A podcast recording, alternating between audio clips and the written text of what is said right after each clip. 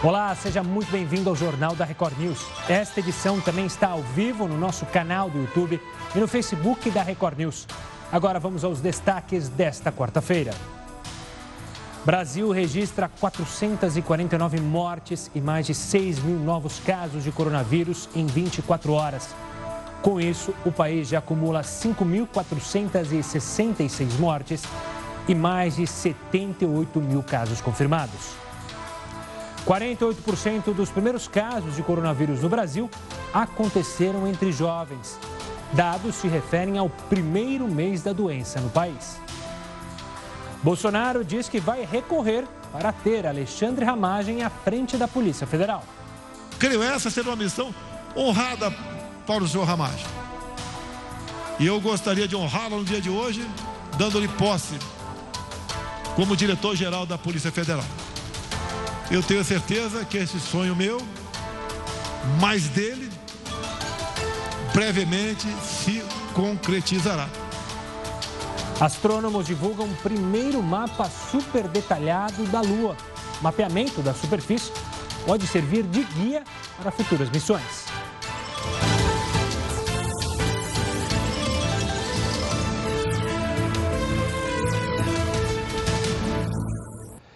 Olha só, o saque do auxílio emergencial é um dos temas mais comentados nas redes sociais desde o começo da semana. São incontáveis as perguntas e as reclamações que nós recebemos aqui. É que a retirada dos 600 reais direto da poupança começou na segunda-feira e está sendo liberada em etapas de acordo com o aniversário da pessoa. Essa divisão é para tentar evitar as aglomerações nas agências. Vamos ver agora então um passo a passo para o saque. Para conseguir fazer o saque, é só baixar o aplicativo Caixa Tem, disponível para Android e iOS. Esse app é diferente daquele usado para fazer a inscrição para receber o benefício. O primeiro passo é abrir o aplicativo, que precisa estar atualizado, e apertar a opção Entrar. O segundo é clicar em Saque sem cartão. Depois, em gerar código para saque. Em seguida, é hora de gerar o código. Vale lembrar que ele tem uma validade de duas horas. E a Caixa sugere que o número só seja gerado quando a pessoa estiver no caixa eletrônico, na lotérica ou então correspondente Caixa Aqui. Digita então a sua senha no aplicativo e clique no botão laranja. Pronto, esse código foi gerado. Para sacar no caixa eletrônico não precisa ter cartão. É só clicar no botão Entra, que fica no teclado do caixa eletrônico. Depois, saque auxílio emergencial. Digite o número do CPF e clicar em Confirmar. O passo seguinte é digitar o código gerado lá no aplicativo e apertar o botão Confirmar. Escolher então o valor para saque. E por fim, aguardar a liberação do dinheiro. E você que participa do Jornal da Record News nas redes sociais, mande sua mensagem, caso você ainda esteja enfrentando problemas para conseguir o valor disponibilizado pelo governo. Agora a gente fala dos Estados Unidos uma boa notícia. Um estudo divulgado lá nos Estados Unidos revela que o medicamento Remdesivir pode ser um efeito, pode ter um efeito importante na recuperação de pacientes com coronavírus. O uso emergencial pode ser autorizado ainda hoje.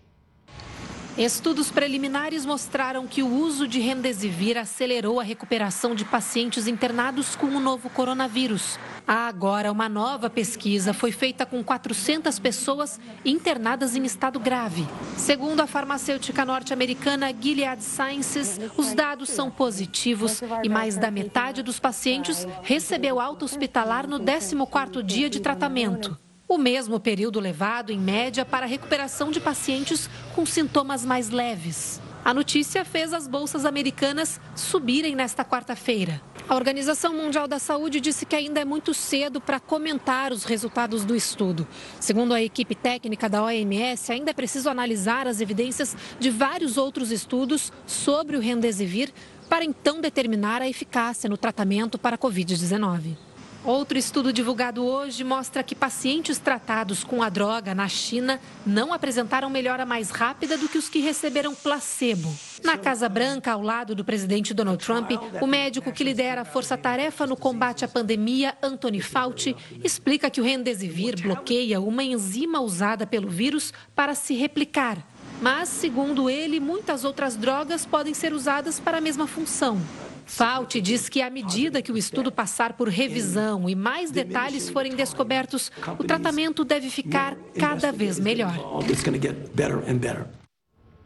A gente fica, claro, na torcida e confiando nos cientistas, porque além dessa medicação, claro, há muitos estudos para as vacinas. Ainda falando no cenário internacional, o primeiro-ministro britânico Boris Johnson, você lembra dele, anunciou nesta quarta-feira o nascimento do filho. Mas ele se nega a dizer se esse é o único ou se tem mais filhos. Esse tipo de informação precisa ser divulgado para o público? Quem responde para a gente é o Heródoto Barbeiro, que já está aqui conosco e vai participar mais uma vez do JR News. Heródoto, uma boa noite para você. E aí, tem que divulgar ou não tem? Pois é, essa questão é uma questão curiosa, Gustavo. É, queria dar só um pouquinho antes de falar do Boris Johnson, claro. aqui para o Brasil. Quando um político brasileiro ficava doente, a coisa mais sagrada ele não contava para ninguém que ele ficava doente. Ninguém. Não é como hoje, que os políticos contam. Na época não contavam. Vou dar um exemplo todo mundo sabe. Tancredo Neves, por exemplo, sabia que estava doente. Sabia que estava com problema grave e precisava fazer uma cirurgia no abdômen, na barriga dele.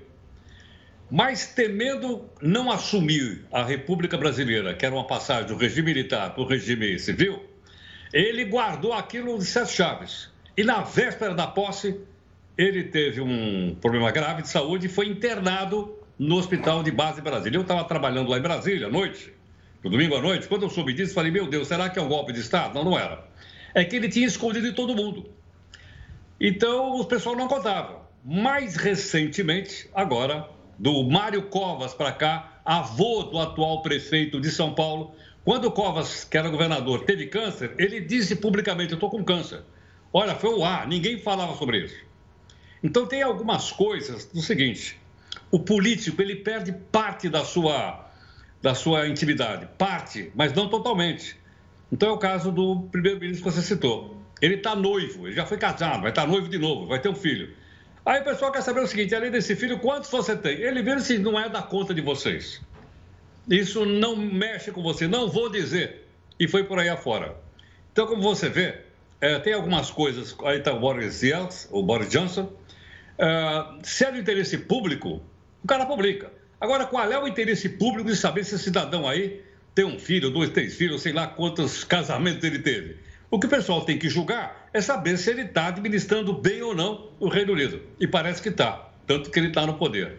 Então, eu estou dizendo isso porque, logicamente, uh, as pessoas gostam de saber esses bastidores, mas as pessoas não são obrigadas a expor a sua intimidade, mesmo sendo ou presidente da República ou primeiro-ministro como cidadão aí, o Boris Johnson. Boa, Heraldo, é bom lembrar que no, na Inglaterra, no Reino Unido, os tabloides é, ingleses adoram invadir a privacidade não só dos políticos, mas também dos artistas, dos esportistas, ou seja, aí a situação é ainda mais complicada por lá. Heraldo, daqui a pouco você volta... Só um detalhezinho, viu, Gustavo? Claro. Só um detalhe. Muitos gostam de ter a sua privacidade invadida. Ah, gera mídia, Senão né? você vira famoso, Gustavo. Para é. virar famoso, você tem que passar essas coisas para mídia, não é? Tem aquele velho ditado, né? Falem bem ou falem mal, mas falem de mim. Mas falem de mim. Aliás, essa frase é de um cara que vou te contar, viu? Sabe de quem é essa frase? Manda, por favor. Um que escreveu um livro chamado Minha Luta, em 1927 e 28. Daqui a pouco o Heródoto volta com mais detalhes e falando bem ou falando mal de várias pessoas, certo, Heródoto? Tá certo. A gente quer saber agora a sua participação. Quer saber? Não, quer trazer para você a sua participação aqui, trazendo a nossa pergunta do dia, que é justamente sobre esse assunto que o Heródoto trouxe. Chefes de Estado são obrigados a divulgar resultados de exames, intimidades é, para a população? Manda sua mensagem tanto para o nosso WhatsApp, que é 11 942 128 782, repetindo, 942 128 782, ou então nas redes sociais, hashtag JR News. Também pode participar no Facebook e também na nossa transmissão no YouTube, nosso canal do YouTube. Se inscreva, fique atento lá às novidades do nosso canal, tem muita coisa bacana por lá. E olha, muita gente anda reclamando que deu uma engordadinha nessa quarentena. Existe alguma forma de controlar a fome que dá nesse período? Vamos ver já já. Enquanto isso, temos a primeira live do nosso jornal. O Jornal da Record News está de volta para informar que o Tribunal Superior Eleitoral lançou uma campanha para convocar eleitores a regularizarem os títulos para as eleições deste ano. Tudo de forma eletrônica, você não precisa ir até um cartório. 6 de maio é o último dia para o eleitor resolver as pendências e ficar apto para votar nas eleições municipais em outubro. Esse prazo vale para quem já tem o título e para jovens acima de 16 anos que vão votar pela primeira vez e querem solicitar o documento. No site também podem ser feitas mudanças de município e alterações de dados pessoais e do local de votação. É bom lembrar que, com o fim do prazo, o cadastro será fechado e mais nenhuma alteração será permitida. Vamos falar sobre o isolamento, como ele mexe com a gente? Você é do tipo que repete o prato quando está ansioso? Ou devora um pacote inteiro de bolacha quando está estressado, nervoso? vai atrás do freezer e busca aquele sorvete que está lá escondidinho? Bom, a quarentena tem feito muita gente descontar as emoções na comida. Mas como manter então uma alimentação saudável durante esse período? Eu converso agora sobre esse assunto com a nutricionista Sophie Deran, que participa aqui conosco. Sophie, obrigado pela participação aqui conosco. Muito obrigada. Um prazer estar aqui. Um prazer é nosso poder conversar com você e falar de um assunto que acho que tem muita gente que está passando por isso, já está engordando dois, três quilinhos. Por que, que, é, por que, que é tão comum a gente descontar as coisas na comida?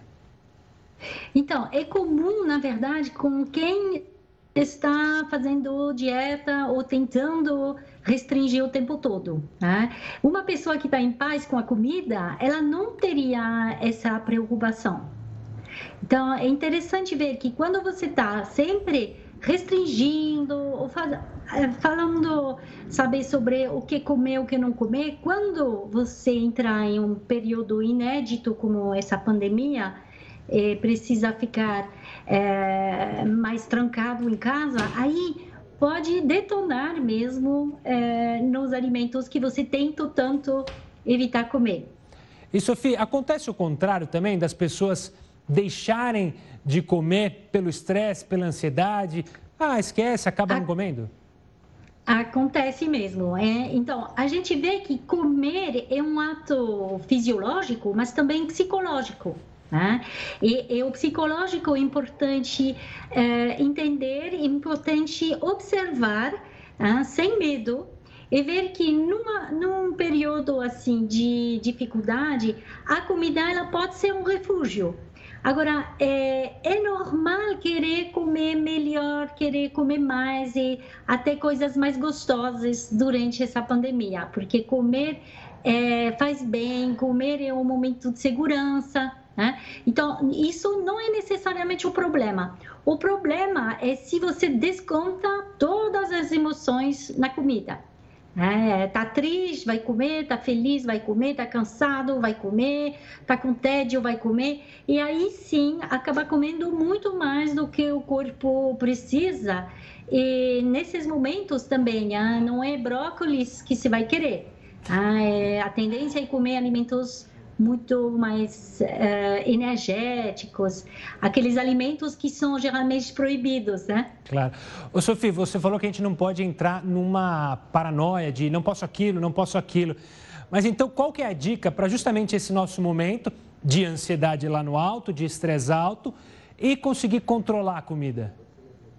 Então, primeira coisa, eu gostaria de não usar a palavra controlar para oh, comida. É, cortamos é, o controlar, a comida então. é nossa, nossa amiga, nossa aliada, não é nossa inimiga.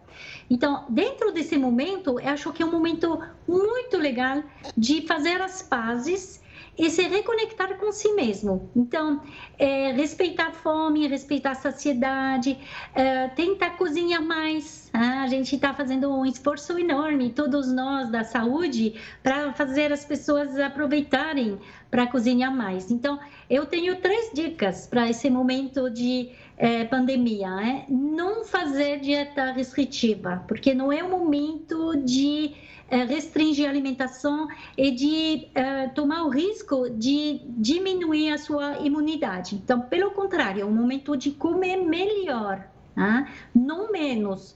Então, dentro do comer melhor tem Uh, então, comer alimentos mais frescos, caseiros, cozinhar. Então, essas três dicas são essas. Não faça dieta, coma mais alimentos frescos e caseiros e cozinha. Sofia, você falou de cozinhar e eu queria é, ainda continuar nesse assunto. A pessoa que cozinha a própria comida, ela cria uma ligação que é justamente essa que você está propondo com a comida, não de controle, mas sim de uma amizade com a comida, com aquilo que vai te saciar, vai te fazer bem. Então, cozinhar é um grande segredo para a gente fazer as pazes com o alimento?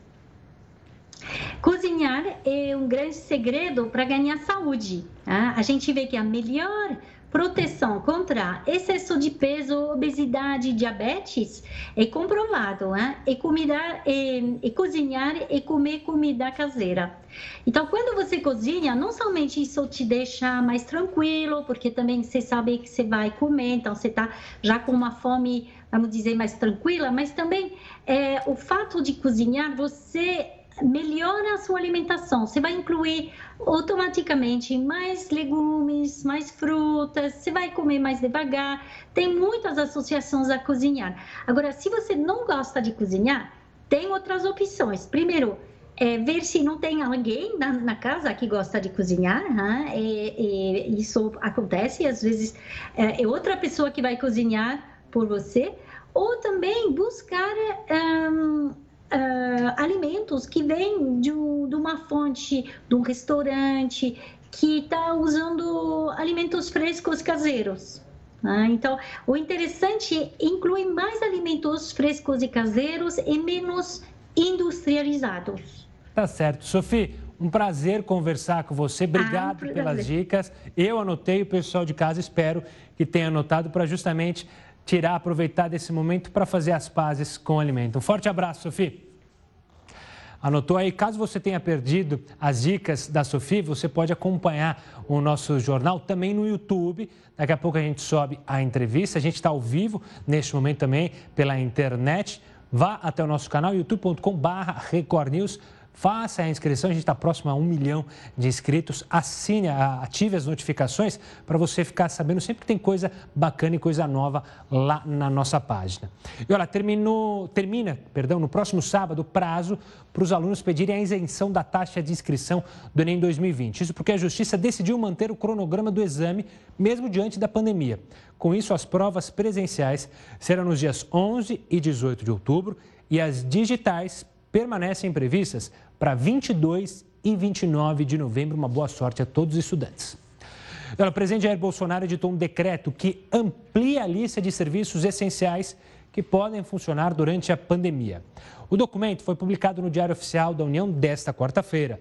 Entre os principais pontos liberados estão comércio, serviços como alimentação, atendimento bancário, reparo e mecânica automotiva, transporte, armazenamento de cargas e serviços de radiodifusão de sons e imagens.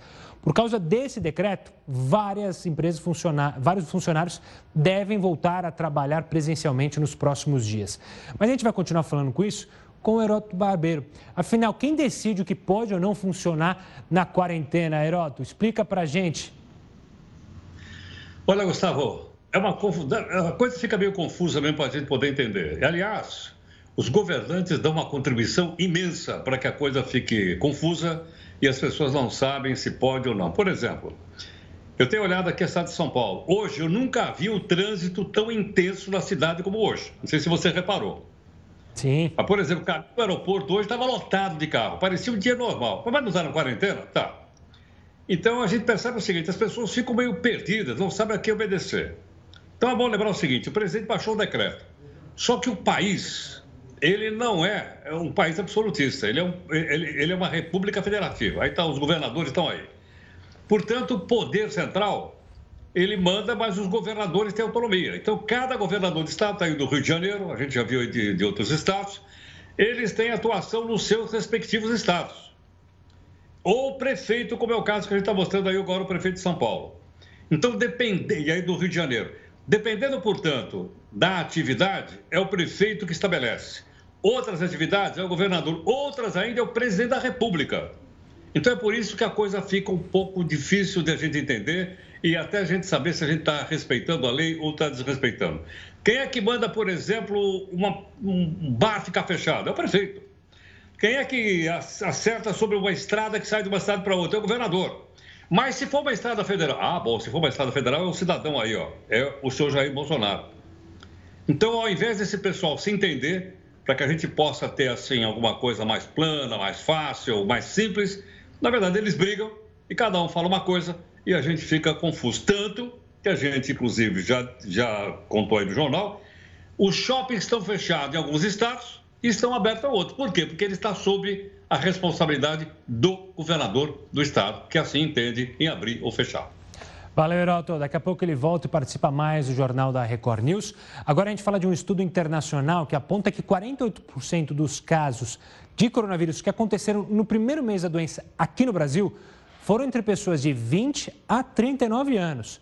O primeiro caso de coronavírus no país foi notificado em 25 de fevereiro. Até 25 de março foram registrados quase 1.500 casos. Desses, 10% dos infectados precisaram de hospitalização. 15% foram submetidos à ventilação mecânica e quatro pessoas morreram. Segundo os pesquisadores, os dados mostram que os primeiros casos ocorreram na classe média e alta, que tem recursos para viagens internacionais e acesso aos testes, o que facilitou a identificação dos casos, o isolamento social e, consequentemente, a recuperação. Olha, no Amazonas a situação segue preocupante, o número de mortes e casos confirmados segue crescendo. O repórter Marcos Lima tem mais, as tem mais sobre as atualizações. Marcos, quantos foram os registrados, quantos casos foram registrados nas últimas 24 horas? 464 novos casos registrados nas últimas 24 horas. Este é o maior número registrado até o momento de casos confirmados do coronavírus. E nas últimas 24 horas foram registradas 29 novas mortes, que é o terceiro maior número registrado até o momento. Só perde para a última terça-feira, que foram 31 mortes, e para o sábado, que foram 32 mortes. No total, são 4.801 casos de pessoas confirmadas pelo coronavírus e 380 mortes. Em relação ao interior, a porcentagem de casos confirmados subiu para 35%.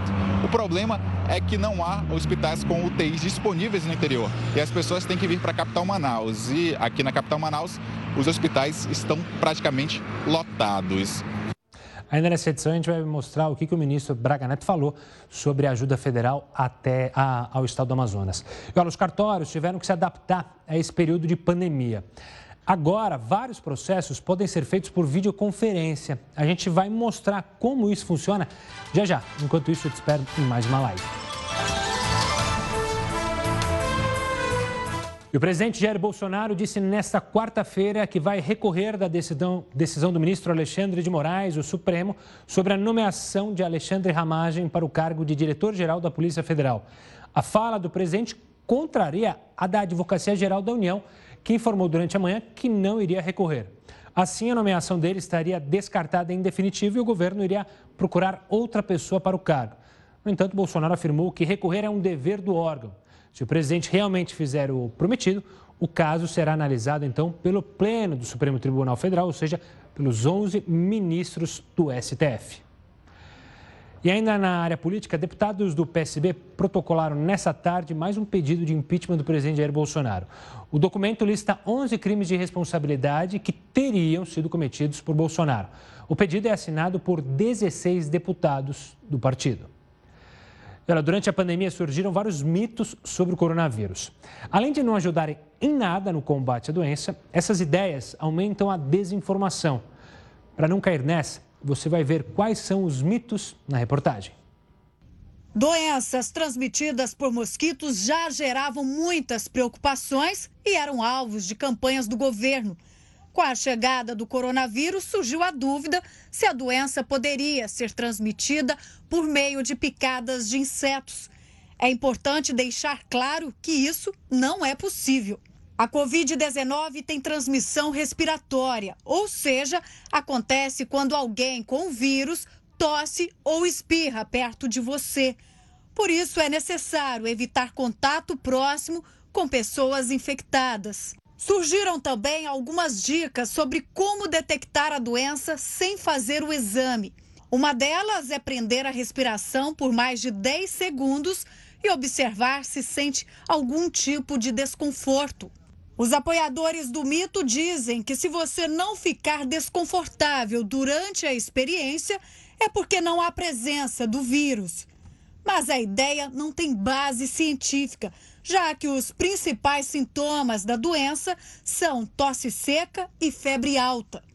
Outras pessoas sugerem até dicas de alimentos como alho. Apesar do alimento ser saudável, nada comprova que tem alguma relação com o combate à doença. Isso também vale para o suco de limão. Existem ideias bem ousadas que só os corajosos tentariam, como beber urina de vaca. O coronavírus tem causado preocupação no mundo todo, mas não vale a pena criar coragem, porque isso é apenas mais um mito.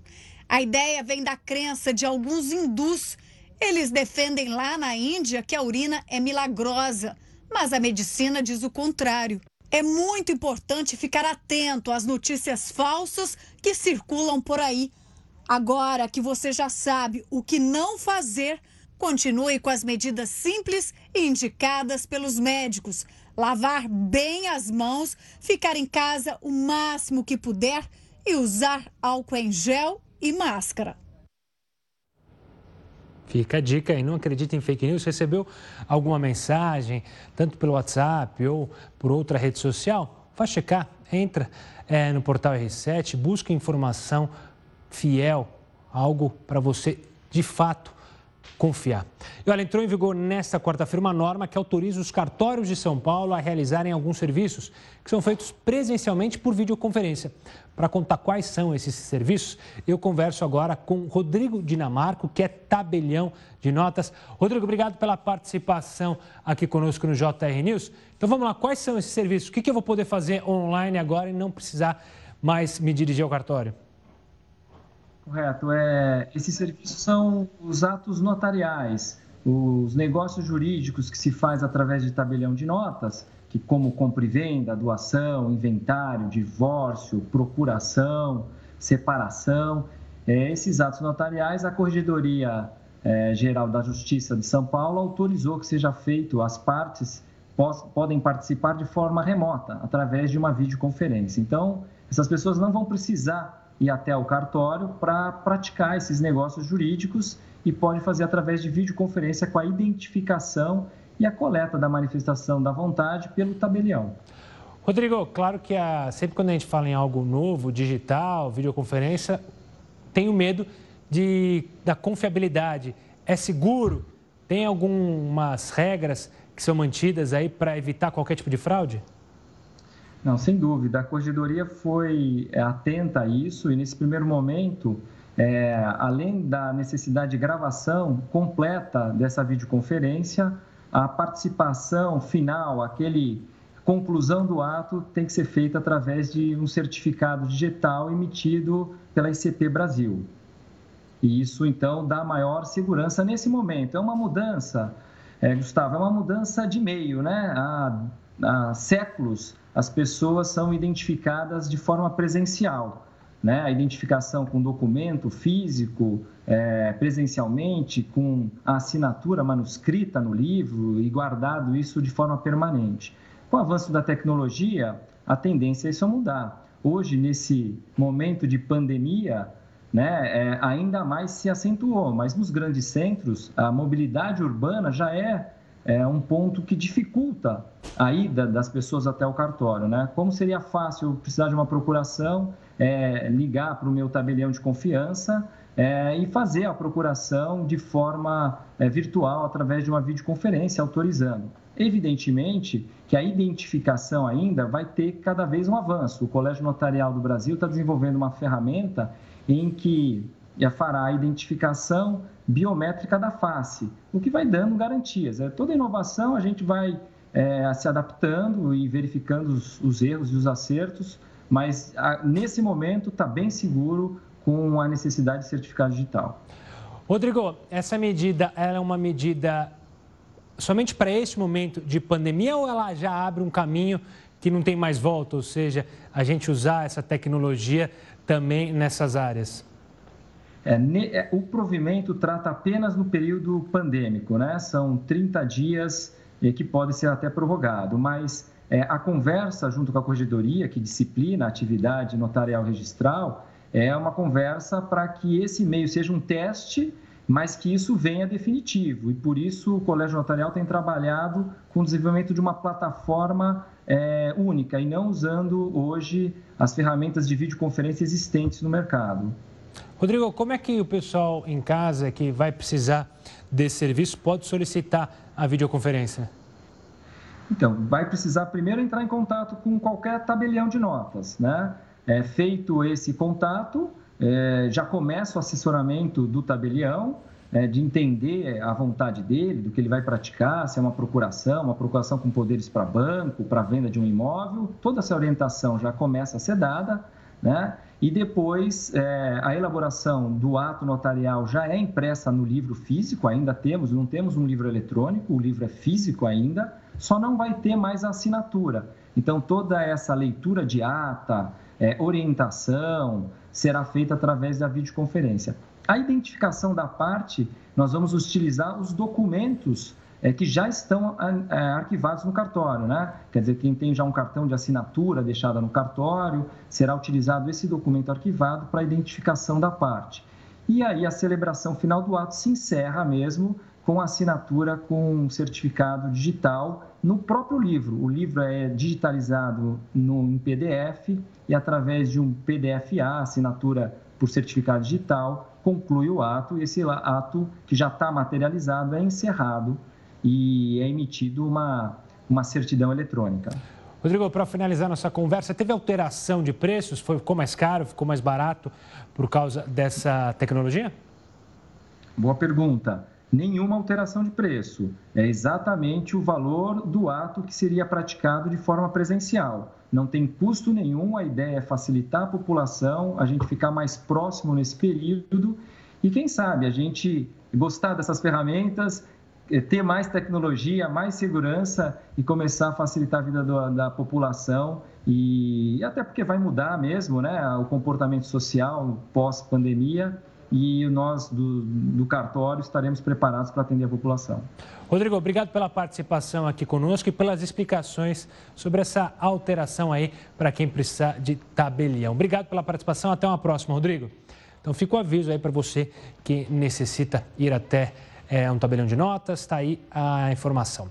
Agora a gente fala do governo novamente, que é que o governo federal adiou pela segunda vez a validade da Lei Geral de Proteção de Dados. Lembra? Estava prevista para entrar em vigor em janeiro do ano que vem.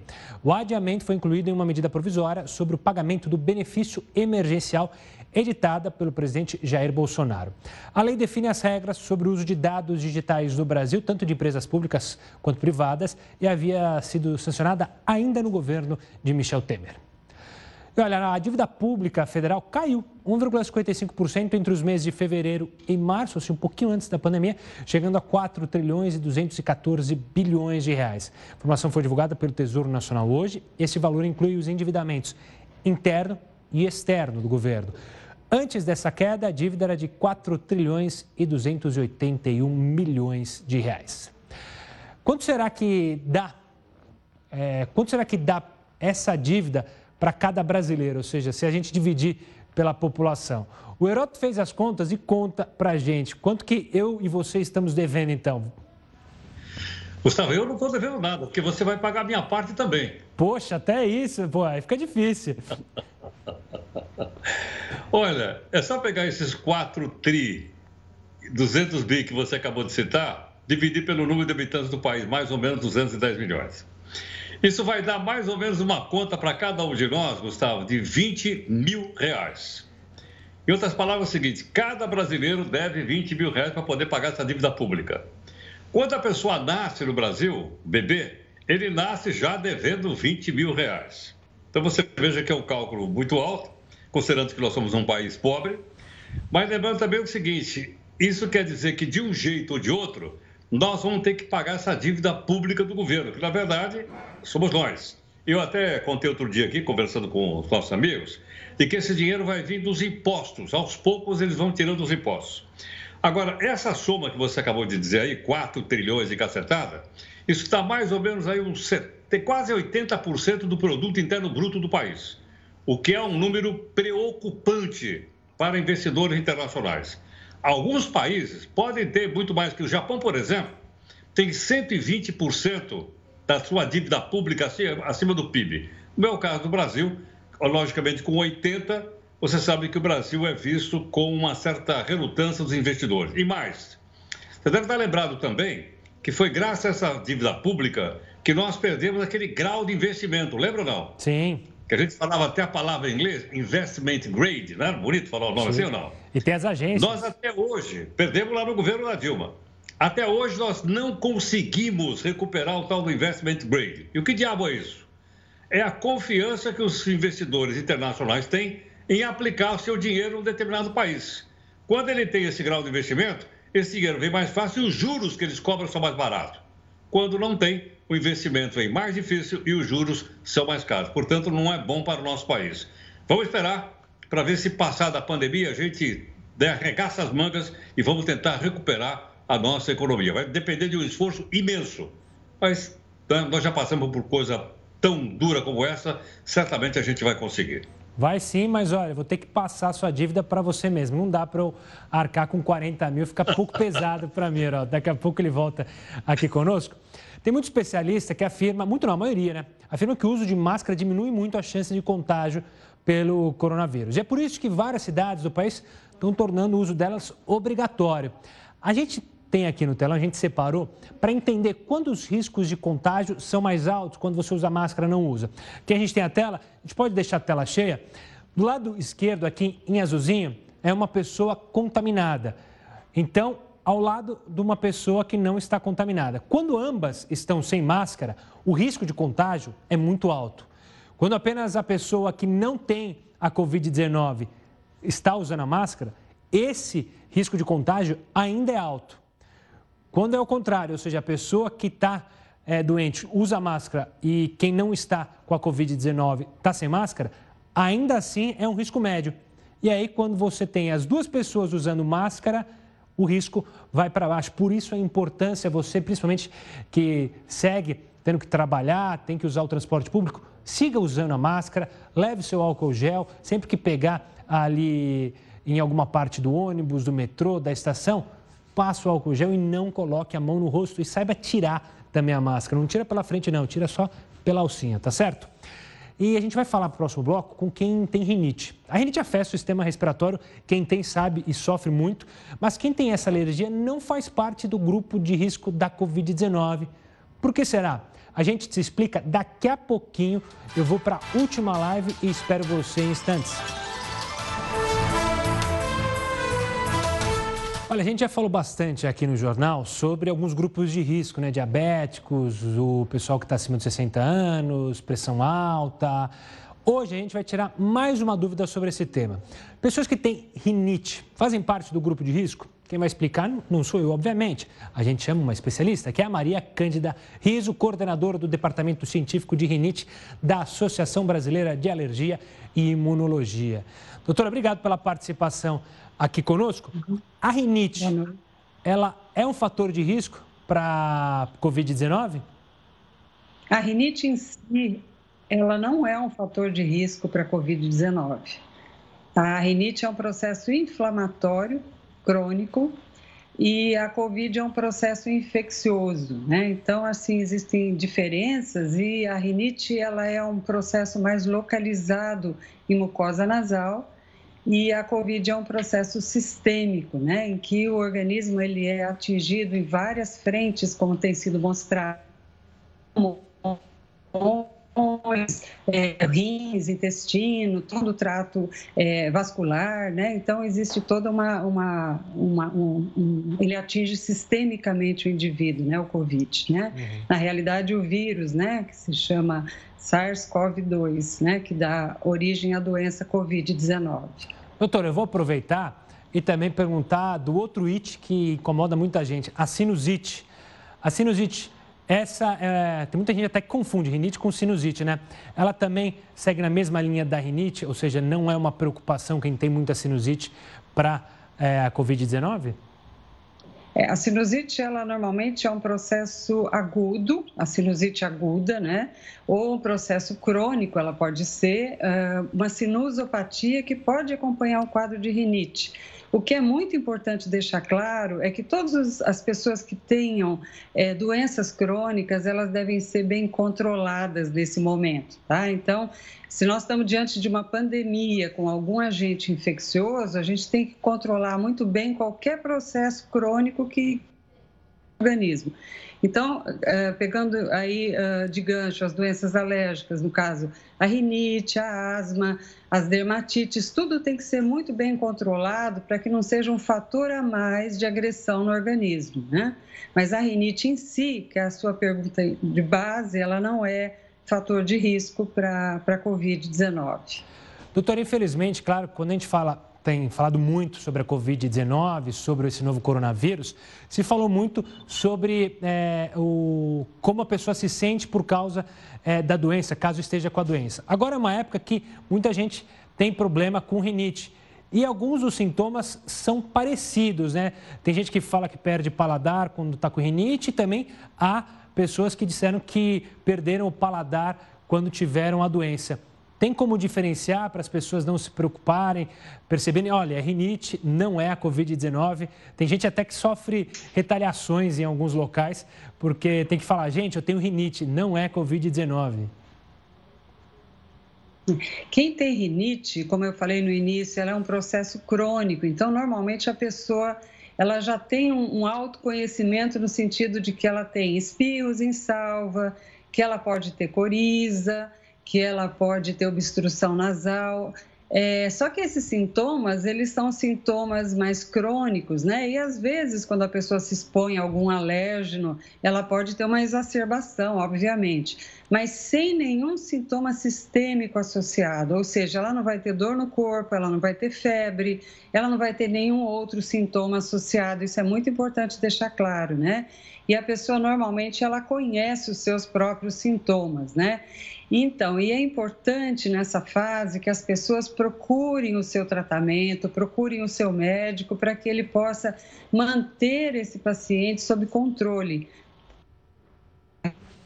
Rinite, qualquer outra manifestação de trato respiratório crônico, né? Então, nós estamos falando de rinite, mas isso também vale para asma, uma DPOC, ou seja, uma doença pulmonar obstrutiva crônica, processos crônicos de uma forma geral e graves. A gente tem que manter sob controle.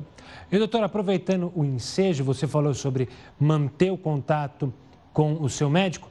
É importante salientar, nesses casos, uma consulta com o seu médico, da maneira que a gente está fazendo aqui, ó, via teleconferência. É possível, pode ser analisado, o médico pode ter contato com o paciente e prescrever caso haja necessidade de um novo medicamento? Sim, nesse momento de pandemia, tudo isso é muito importante. Quer dizer, o Conselho de Medicina ele liberou a telemedicina justamente para que nós possamos orientar os pacientes de uma melhor forma, né? É, muitas coisas estão acontecendo nessa pandemia, além do Covid, logicamente, da infecção por esse vírus e que os pacientes ficam em casa uh, com medo de procurar atendimento médico, né?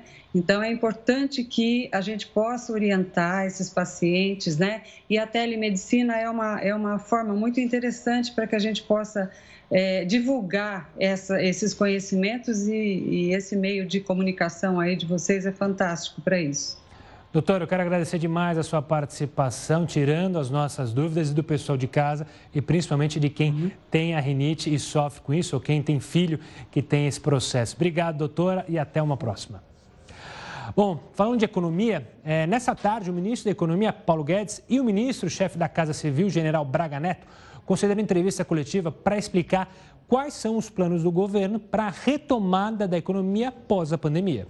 O ministro Braga Neto iniciou sua fala anunciando que o governo enviou ajuda ao Amazonas, um dos estados que apresentam situação mais preocupante no momento. Entre os itens enviados estão 55 respiradores, 400 mil máscaras, 47 mil testes rápidos e 29 profissionais da Força Nacional do SUS. Em seguida, o ministro informou que o motivo principal da entrevista era a intenção de esclarecer como surgiu o programa Pro Brasil. Programa Pro Brasil ele surgiu né, é, porque os ministros, os, os ministros começaram a me procurar, a procurar a Casa Civil para apresentar programas para a retomada do crescimento, para investimentos, etc, etc, etc. Quando começaram, quando chegou no terceiro ministro, eu chamei o meu pessoal, reunimos diversos secretários executivos e nós começamos a trabalhar em uma, um projeto, um programa, o que vocês quiserem chamar, para que nós integrássemos isso aí, coordenássemos isso aí. Ele reforçou que não há mal entendido entre ele e o ministro Paulo Guedes e que a intenção do projeto era não sobrecarregar o Ministério da Economia. Na realidade, o programa foi feito porque é, é, exatamente para nessa coordenação evitasse que ministérios independentes, é, separadamente, fossem no Ministério da Economia e começassem cada um a brigar pelo seu pedaço. Por sua vez, o ministro Paulo Guedes reforçou a fala de seu colega e indicou que o projeto Pro Brasil será um esforço conjunto de todos os ministérios dentro dos moldes do programa de governo do presidente Jair Bolsonaro. É, mas eu queria deixar muito claro, primeiro, esse ponto que nosso relacionamento é o melhor possível. Segundo ponto que eu faria, que também foi mencionado pelo chefe da Casa Civil, é exatamente a integração que ele faz tem uma moldura. E essa moldura é o programa que elegeu o presidente Jair Bolsonaro. O ministro Guedes explicou também por que acertou com o presidente do Senado, Davi Alcolumbre, que os estados e municípios terão que congelar aumentos de salários dos servidores públicos para poderem receber o auxílio do governo federal. E aí nós pedimos então ao presidente Davi Alcolumbre que nos ajudasse a formular um projeto que ao mesmo tempo atendesse à saúde, Nenhum brasileiro pode ficar para trás, não podem faltar recursos para a saúde, mas que ao mesmo tempo não destruísse o futuro do país. Não havendo esse aumento, nós não teremos uma despesa adicional de 130 bilhões em todos os níveis federal, estadual e municipal. Ele finalizou explicando que essa contrapartida não vai atingir os servidores da saúde. Os profissionais que estão na linha de combate, como os médicos, enfermeiros, pessoal de saúde, é, policiais, a turma que está na linha de combate, é uma exceção durante o período da pandemia, eles estão lá. Se o governo precisar reforçar, contratar mais enfermeiro, dar aumento de salário, ele pode fazer isso, mas não o resto. E antes da gente finalizar o Jornal da Record News, a gente fala dos astrônomos que divulgaram o primeiro mapa super detalhado da superfície da Lua. Você deve estar se perguntando, mas o que isso importa? É que o chamado Mapa Geológico Unificado da Lua foi feito a partir da combinação de dados coletados nas missões de pesquisas recentes. De acordo com o geólogo que liderou o estudo, esse é um projeto de décadas que traz informações vitais para novos estudos científicos e futuras missões até a Lua.